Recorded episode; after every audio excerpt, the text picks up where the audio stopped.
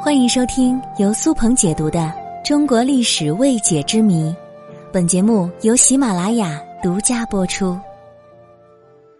明朝的开国皇帝朱元璋建国之后，杀了大批的功臣。俗话说得好啊，一起打天下的都是兄弟，可是以后做天下的却是自己的儿孙。在朱元璋看来。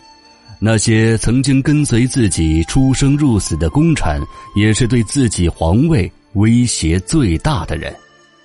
于是，从洪武十三年开始，他通过明初四大案，有计划的对开国功臣进行了铲除。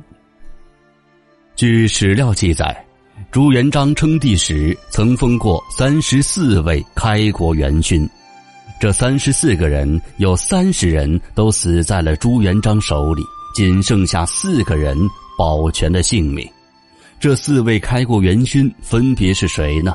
他们又是怎样才得到了朱元璋的信任，从而躲过了杀身之祸呢？本集我就和大家详细来聊聊。免于遇害的开国功臣，首先就是信国公。汤和，他不仅和朱元璋是老乡，而且还是儿时的玩伴。想当初，正是汤和给朱元璋写信，朱元璋才会离开寺庙去参加义军。汤和跟随朱元璋南征北战四十多年，在渡长江、战吉庆、取镇江的许多战役当中屡破敌军，逐渐的升任为统军元帅。在四方都平定之后，汤和选择了交出兵权，卸甲归田，回到老家安分守己的过日子，不再参与政事。但是朱元璋在屠杀功臣的时候，还是想到了他这位老伙计，就前去看望他。这时候汤和已经快七十岁了，并且中了风，眼歪口斜的躺在床榻之上。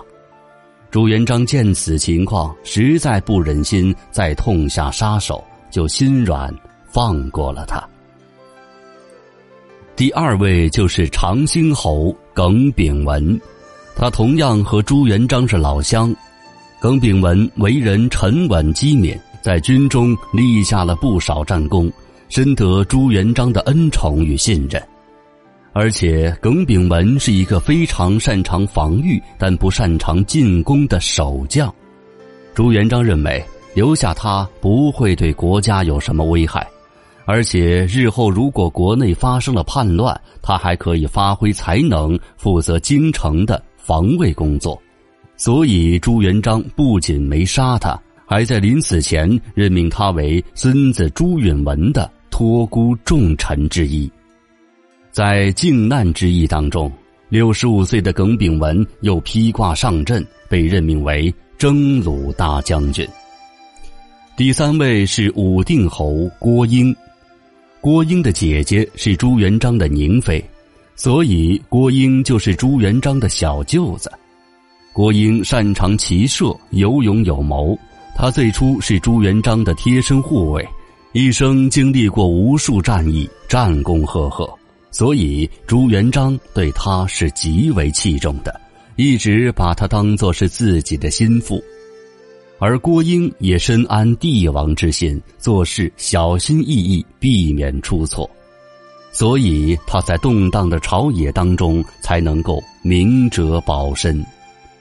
靖难之役爆发之后，他和耿炳文、李景龙一起带兵讨伐燕王朱棣，但是。功败垂成，朱棣登基之后，他被免去官职，贬回了老家。公元一四零三年，六十七岁的郭英病死在家中，也算是得以善终。最后一位是西平侯穆英，他是朱元璋的养子，早年出身贫寒，流浪街头，当过乞丐。但是跟随朱元璋后，在行军打仗当中表现出了非凡的军事天赋。他善于利用火炮作战，开创了著名的三线战法。